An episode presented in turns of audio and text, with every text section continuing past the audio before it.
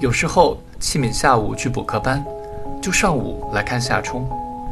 他们缠绵一番，他不再说别这样，但也不允许更多。中午，他们就商议着做一顿午餐。真糟糕，他们会做的全部的食物就是炒鸡蛋和胡萝卜丝面条。不错啊，戚敏评论着夏冲的胡萝卜丝面条说。当然，他又建议说，还是买两块面包，喝咖啡好了。夏冲笑得要死，他喜欢吃豆馅面包，喜欢吃小豆雪糕，还随身带着两块绿豆糕。到了补课学校就冲汽水喝，以防中暑。咖啡也算豆吧。总之，菜包差不多是靠吃豆为生。吃罢了午餐，夏冲就送他去补课学校。接下来，他去打台球。踢球，或者随处转转。这天下午，怀着莫名其妙的兴奋，夏冲捡起一块石子，打在铁路边的棚户区里一户人家晒在门口的被单上，惹得院子里一个懒散的躺在藤椅上的姑娘粗野地咒骂起来，而他嘎嘎笑着跑掉了。铁道边的空气多么适合跑掉，那腌制的气味，花粉的微粒，细小的尘埃。凶猛地涌进他的鼻孔，奔跑带动的风的话语烙记在耳朵的记忆里。他一路跑过沙石堆、吊车和铁轨边的丛丛青草，步子均匀而有力，好似将要永远跑下去，一直跑到一家五金商店所在的拐角，他才停下脚步。多么惊奇！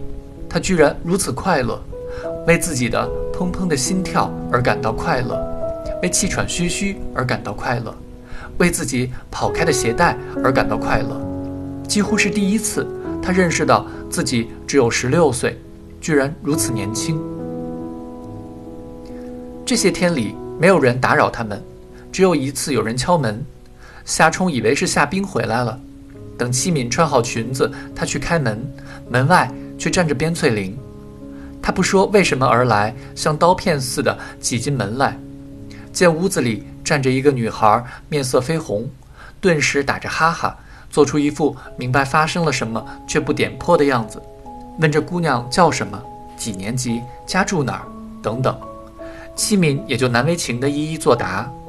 夏冲就向七敏介绍：“这是我小婶儿。”边翠玲问完了话，又叽叽喳喳地问夏冲这些天怎么吃的饭，去没去奶奶家，等等。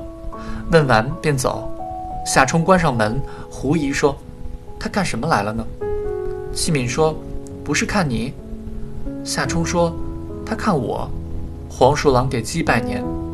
对了，他陡然反应过来，是我爸我妈快要回来了吧？西敏说：“你怎么知道？”夏冲说：“我爸不是要做生意吗？